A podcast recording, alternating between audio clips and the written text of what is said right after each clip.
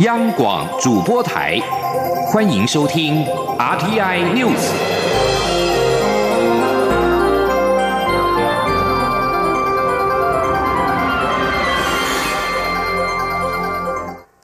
各位好，我是主播王玉伟，欢迎收听这节央广主播台提供给您的 RTN News。今天是二零一九年十二月六号，新闻首先带您关注。国民党总统候选人韩国瑜五号晚间出席由青年团体举办的“倾听我们说”二零二零总统大选青年论坛。青年针对性平教育和人权教育询问韩国瑜的政策规划，针对台湾威权时期的历史。韩国瑜主张功过并成，帮助学生建立自己的历史观。在性平教育方面，韩国瑜表示将成立班级导师、辅导老师和校外心理咨商的三级防护网，推动校园的性平教育和情感教育。韩国瑜表示，他对情的看法很简单，就是愿有情人终成眷属，但是也要固守传统的家庭价值。至于他的妻子李嘉芬日前指学校教导小三学生刚交，韩国瑜表强调，这是在网络上被人带风向、去头结尾的错误讯息。李嘉芬只是担心下一代的性教育太过于前卫。前天记者刘品熙的采访报道。国民党总统候选人韩国瑜五号晚间出席由青年团体举办的“倾听我们说”二零二零总统大选青年论坛。主办单位从现场青年提出的问题中选出最多人关心的三题，要求韩国瑜及时回复。其中，许多学生都关心韩国瑜的妻子李嘉芬之前曾说同性婚姻被过度消费。韩国瑜如果当选总统，会重新检讨韩国瑜未来要如何进行。对此，韩国瑜表示。所有人一辈子都被情字包围，他对情的看法非常健康，也很简单且很正确，就是愿天下有情人终成眷属，但也绝对不能轻言放弃中华文化中最重要的家庭价值。他说：“那我想，这是我对目前为止同性婚姻所保持的，既能够满足有情人，又能够固守我们传统的家庭价值，这是我的答案。”此外，现场也提问如何看待李嘉芬日前在造势场合中抹黑国小的性平教育，教导不雅字眼。韩国瑜说，李嘉芬办教育二十年，非常重视台湾下一代的教育。李嘉芬是接触到爱家协会与妇女同胞的陈情，指自己的小孩读小学三年级，课堂上被直接教导性器官。爱家协会并在赖上传递这些图片，但遭人在网络上带风向，去头结尾，直接拿出不雅字眼，令人触目惊心。他强调，这完全是错误讯息。李嘉芬只是担心下一代的性教育太前卫。他说：“一段话如果前文后文。”大家很负责任、很认真，全部看完，就会知道，我那人李嘉芬，他绝无亵渎之意，他只是担心下一代的性教育会不会太前卫、太开放、太提早。九岁小学三年级的孩子就要接受这样子一个前卫式的性教育，适合不适合？这只是一个举例而已。此外，韩国瑜在一开始的申论时，指政府当年花大钱做不当投资，一个核四五千亿就没了。如果拿来培育下一代，现在可能已经开花结果，并指高雄市政府全力协助青年创业，除了市府补助新台币三亿，银行协助七亿，民间善心人士的捐款大约还有二十亿。不过，民间团体卧草在论坛最后进行事实查核时提出质疑。只根据相关政府资料与媒体报道，核四只花费两千八百五十亿，民间捐助高雄青年的创业资金也只有两千多万。韩国瑜表示，核四零零总总有形无形的投资绝对不止两千多亿，它是整个包裹计算。至于企业界的善心捐款，目前约两千三百万，很多是私下的口头承诺。央广记者刘品熙在台北的采访报道。持续关注选战的焦点，杨慧如牵扯出的网军争议持续延烧。国民党质疑杨慧如与蔡英文总统的关系。蔡总统五号受访时说，他不认得杨慧如。对于民进党被质疑要与杨慧如切割，总统指出，他在网络上的声量大部分来自于脸书，加上支持者为他在网络上发声或澄清，不能认为意见不同就是网军。前天记者欧阳梦平的采访报道。有卡神之称的杨慧茹被北检起诉，指她雇人在网络上带风向豢养网军。有媒体翻出二零一一年的报道，指蔡英文总统竞选办公室发言人阮昭雄当年涉嫌泄露民调结果给杨慧茹，用以帮助蔡总统打击当时的对手苏贞昌。蔡总统五号下午受访时被问到此事，他强调自己不认识杨慧茹，当时也曾谴责杨慧茹的做法不当。我不认得他。那呃，你讲的是二零一一年的什么？哦哦，这个事情哦，当时呃在进行民调当中，他有把一些资讯呃呃透露出去哦。那这件事情，我跟呃苏院长，我们两个都有站出来哦，谴责他这个做法啊，并不恰当哦，呃，也对我们的初选没有注意。对于国民党质疑杨慧如明明是驻日代表谢长廷的子弟兵，民进党却一直切割。总统则回说：“这个事情有就是有，没有就没有，总是要就事论事。”蔡总统认为，每个政治人物都一定会受到批评、攻击或抹黑。他长期以来也遇到这样的情况，碰到时就很认真澄清、捍卫自己。至于国民党总统候选人韩国瑜质疑他回应网军问题时支支吾吾，总统说他没有支支吾吾，当下是认为这是个严肃的问题，要严肃面对。倒是韩国瑜对于许多争议议题都躲躲藏藏。总统表示，他在网络上的声量大部分来自经营了十一年、有两百五十万人参与的脸书，加上这几年有许多支持者在网络上替他发声或澄清，这都是他的网络声量主要来源。有些人认为不同意见就是网军，这并不可取。中央广播电台记者欧阳梦平在台北采访报道。另外，国民党总统候选人韩国瑜的最新电视广告用七个“凭什么”质疑蔡政府的作为。蔡总统在五号回呛说：“大家应该更想问他凭什么可以选总统吧？”对于韩正营质疑他不敢参加辩论，总统表示他已经第三次选总统，每次都以很严肃的态度面对辩论，这不该拿来进行政治操作。对于韩正营指蔡总统的学贷政策是跟随韩国瑜，总统则表示这个政策早已做出，只是选择在青年论坛宣布。继续要关注的是两岸焦点，新兴网络平台大师恋在四号成立，而且宣布进军中国。外界质疑大师恋有红色渗透的疑虑，可能会成为创新版的中国大外宣计划。对此，行政院发言人古拉斯尤达卡在五号表示，如果大师恋未来刊登的内容违反了《两岸人民条例》和大陆地区广告管理办法，政府将会依法处理，并不会无法可管。前天记者王维婷的采访报道。网络平台大失恋四号成立，并宣布落地中国。台湾激进质疑大失恋延揽台湾前国安高层人士加入，其管理成员和资金运作非常可疑，有红色渗透的疑虑，恐怕会成为创新版的中国大外宣计划。对此，行政院发言人古拉斯尤达卡五号受访时表示，政府目前法规即可规范大失恋的刊登内容，不是无法可管。古拉斯指出，假设未来大失失恋的刊登内容违反《两岸人民关系条例》和大陆地区广告管理相关办法，政府会依法处理。古勒斯说。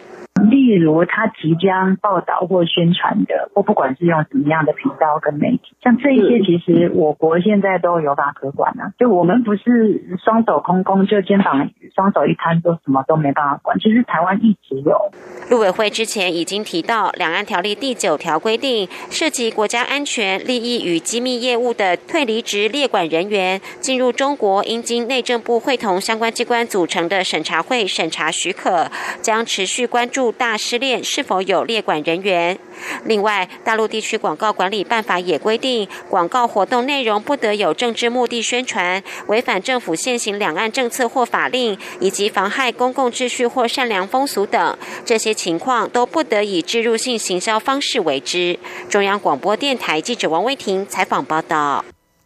而针对禁止中共政治代理人立法的议题，立法院已经有不同版本的草案，各自采取登记制、管理制等不同的设计。陆委会原本都对外说明，不同意见都仍需整合。不过，在民进党团版本的反渗透法草案二读之后，陆委会在五号明确表态，登记制在实务上不可行，赞成直接采取禁止规范才是符合政策的做法。前天记者王兆坤的采访报道。为防止境外敌对势力对台统战渗透，除日前已在立法院二读的反渗透法草案外，另外还有时代力量党团提出的反境外敌对势力并吞渗透法草案，民进党立委尤美女等立委提出的境外势力影响透明法草案，同时还有时代力量、民进党团、民进党立委提出的各种两岸人民关系条例修正草案，针对境外敌对势力指示、委托、资助我国人为其从事渗透干预行为。以及境外敌对势力影响选举及民主政治运作等政治代理人的问题，上述草案有些采取申报登记，有些则直接采取禁止规范。陆委会则认为，采用禁止规范而非申报登记，可以补充衔接既有法制，是符合政府政策的做法。因此，对于采取申报登记制度的草案，陆委会主委陈明通直言不可行。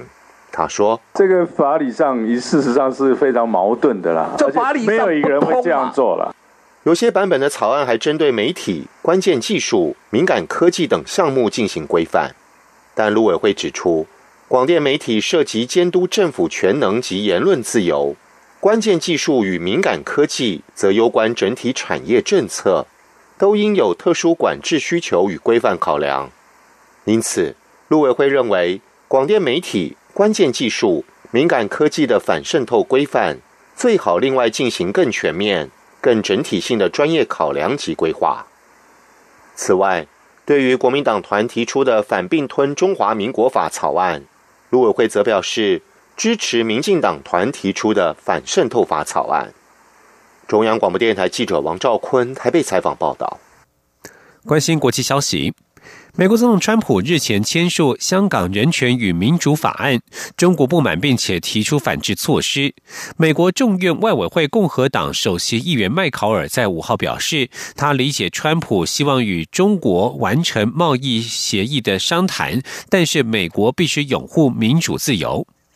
继川普十一月二十七号签署《香港人权与民主法案》，众议院在本月三号也以压倒性的票数通过了维吾尔人权政策法案，引发中国强烈不满。为了反制香港人权法，北京政府二号宣布暂停美国军舰访问香港，并且制裁五家总部位于美国的非政府组织。来自中国的反制措施是否可能影响美国实施香港人权与民主法案的意愿？麦考尔表示，在香港议题上，美国必须采取坚定的立场。麦考尔指出，他认为对川普来说，与中国国家主席习近平签署贸易协议为首重，所以川普才会说出“我与香港人民站在一起，也与习主席站在一起”的言论，传递令人混淆的讯息。他理解川普的用意何在，完成贸易协商需要微妙的平衡。但是麦考尔强调，美方必须起身捍卫民主以及免于压迫暴政的自由，因为这些是美国开国元勋所代表的价值。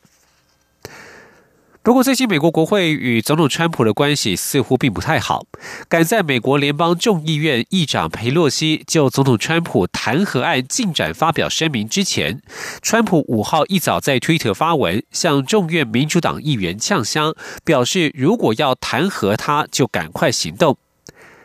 由民主党人主导的众院司法委员会四号开始讨论川普的所作所为是否构成弹劾理由。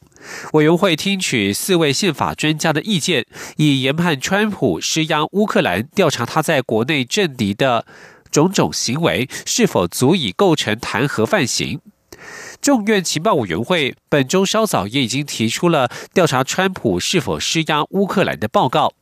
民主党籍的佩洛西在美东时间五号上午九点发表严肃声明，指示国会领袖对川普草拟弹劾条款。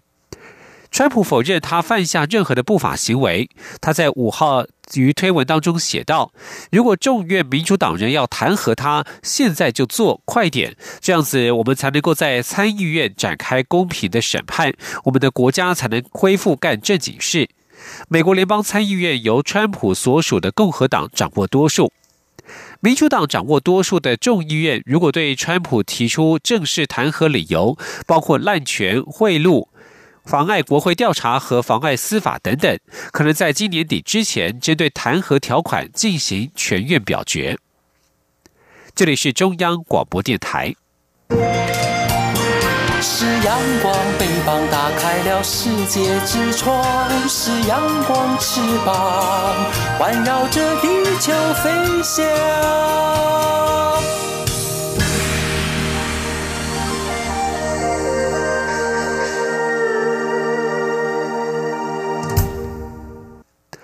各位好，我是主播王玉伟，欢迎继续收听新闻。蔡英文总统在五号下午出席二零一九未来科技展。总统在致辞时指出，政府为了要推动两大科技政策愿景，首先就是进军太空产业。总统表示，这不是要征服宇宙，而是要把握太空商机。未来十年，台湾每一年都要发射卫星，并且培养青壮世代的太空科技人才。前天记者郑祥云、欧阳梦平的采访报道。二零一九未来科技展五号在台北世贸展览馆登场，蔡英文总统及科技部长陈良基都出席开幕典礼。特别的是，有羽球王子之称的王子维也到场，还特地送给蔡总统写有名字的夺冠同款球拍。王子维可没有跑错场合，因为精准运动是今年展出的特色之一。当国手对决时，靠的可不只是体力与耐力，科技的协助往往能帮助选手在训练时事半功倍，比赛时也能发挥优势。除了精准运动外，科技部与文化部这两年也推动文化科技的整合。陈良基认为，文化人不但在科技中扮演了稳定而且人性的角色，也提供科技人更多价值创造的因子。这两年来，我们觉得说，科技不应该只是冷冰冰的东西，所有的科技研发应该以社会效益为主体，更应该以人为本，人文才是主体，科技只是一个用途。那我在很多场合也提说。其实科技是可以创造产值，没有错，但是只有加入文化的底蕴，才能够真正创造价值。蔡总统致辞时则指出，下个四年政府还要推动两大科技政策愿景，首先就是进军太空产业。总统说，这可不是要征服宇宙，只是绝不能错过太空商机。在今年的一月，我们行政院苏院长上任后，他批的第一份公文就是核定。十年的太空计划，那么一共总共要投入两百五十亿亿呃元的经费。那我们的目标很明确，就是未来十年每一年台湾都要发射卫星，更要培育青壮世代的太空科技人才。政府还要研议成立数位发展部会，以因应物联网时代。这个机关将有几个重要任务，除了要统筹数位基础建设，让数位应用更普及化，还要让数位市场有更好的管理，并建立起数位时代合理的竞争秩序。中央广播电台记者郑祥云、欧阳梦平在台北采访报道。继续关注申办泰国签证的新制度。泰国电子签证申办新制必须附上三个月内的财力证明，引发旅客和旅游业者抱怨。泰国驻台办事处在五号发出公告表示，为了让申请者有充分的准备时间，新制将延后到二零二零年三月一号起实施。对此一度遭到外界质疑，是否又是假消息？不过，中华民国旅游品质保障协会在五号下午受访时证实了这项讯息。前天记者吴丽君的采访报道。泰签之乱不是第一次。去年八月，泰国驻台办事处就一度要将签证委外办理，并调涨签证费，引发抗议后才改采双轨制办理。日前，泰办又推出电子签证新制，还要求台湾民众赴泰旅游需付三个月内的财力证明。不过，才上线三天，就在五号中午过后，于官方脸书公告。将于九号起先行恢复旧制，新制则延至明年三月实施。由于日前一度有媒体指称泰签将取消财力证明，随后又遭到泰方否认，因此新制延后上路的消息传出后，旅游业者还半信半疑，指出五号是泰皇生日，泰办根本没人上班，加上这份公告没有官方盖印，担心又是假消息。不过，屏保协会旅游交易安全委员会东南亚线发言人吴德伦受访时则表示，已透过泰方管道证实这项消息。他说：“因为泰国观光局也是有发布这个公告，那我这边得到的证实是，内部泰办处的窗口有回应了，就是说那个窗口对着全台湾有两百零七家有资格送泰国签证的族群，证实就是说长官指示就是如这个公告所讲的。那我个人我也相信，就百分百确定了。不过，即使新制延后，症结仍在于。”届时还是必须附上财力证明。相对台湾连年给给予泰国来台免签优惠，实在让人吞不下这口气。中华民国旅行工会全联会理事长肖伯仁说：“财力证明一般来讲是属于第三世界的人，你比我们落后，你还要我出财力证明？你泰国人来，我都没叫你出财力证明呢，你们都在这边卖淫打工赚钱，今天又抓到一个。”对不对？我们都没叫你出财力证明，而且给你免签，怎么可以这样对待我们呢？根据了解，泰国电子签上线后，业者全忙翻，除了系统不稳定，有时也无法登录，不然就是密码错误。加上把台湾与非洲及中国大陆列为同等级、需付财力证明的国家之灵，更让台湾民众无法接受。中央广播电台记者吴丽君在台北采访报。道。行政院主计总处在五号公布十一月消费者物价指数 CPI 年增率百分之零点五九，主要是因为蔬菜水果上涨所致，尤其葱的价格受到白露台风冲击，今年九月以来价格是居高不下。十一月价格较上年去年同月大涨了一点七六倍，创下超过七年以来最大涨幅，预估要到明年的一二月才会回稳。针对记者杨文军的采访报道。主机总处五号公布十一月消费者物价指数 CPI 年增百分之零点五九，主要是因为蔬菜、水果、医疗费用、旅游团费上涨所致。不过，蛋类、燃气、油料费、通讯费等价格下跌，抵消部分涨幅。值得注意的是，葱价在今年八月受到白露台风冲击，九月以来价格居高不下，十一月价格较上年同月大涨一点七六倍，创二零一二年。九月以来，超过七年来最大涨幅，预估要到明年一二月才会回稳。主机总处专门委员邱淑纯说：“从月冲的生产周期大概三到四个月，那因为今年八到九月的那个台风跟豪雨的影响哈，所以那个他们就是如果复复耕的话，大概价格预计会在明年的一二月的时候会回稳。”主机总处也指出，行政院稳定物价小组关注的十七项民生物资年减百分之零点七八，是四十四个月来最低。整体而言，若扣除蔬菜、水果及能源后的总指数，也就是核心 CPI 涨百分之零点五五，物价仍温和平稳。此外，十一月短售物价指数 WPI 年减百分之五点零四，已连续七个月下跌。主机总处分析，主要是美中贸易战冲击，加上国际原物料价格走跌影响，但目前仍没有通缩疑虑。中央广播电台记者杨文君台北采访报道。文教讯息：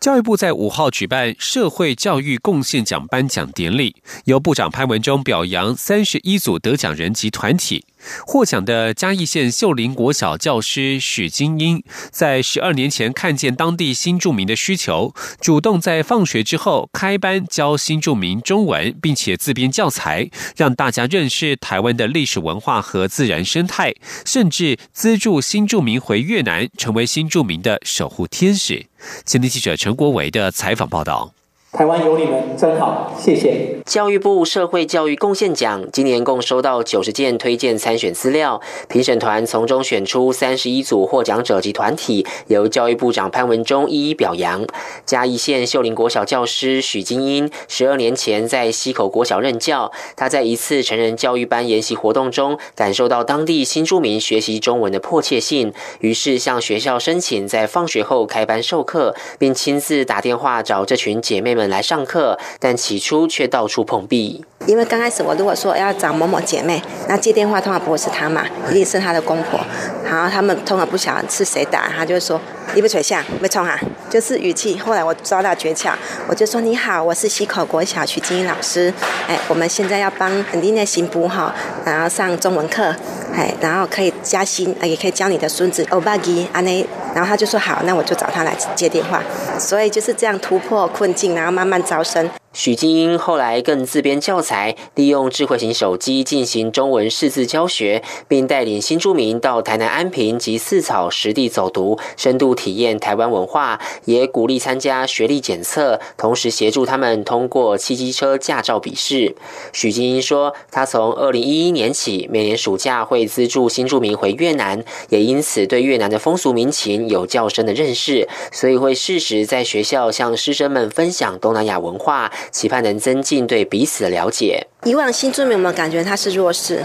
那其实他不是弱势，只是他需要机会。那现在我们就是国家政府也越越重视这一块，所以我们就也搭上这一波新南向政策。我鼓励姐妹们就是展现她的才华。今年社会教育贡献奖的终身奉献奖颁给有台湾社会教育之父美誉的教育部前次长杨国次，以及曾任台大医院副院长的医师陈荣基。另外，金车文教基金会、纪家教育基金会以及张老师基金会等十五个单位获颁团体奖。中央广播电台记者陈国伟台北采访报道。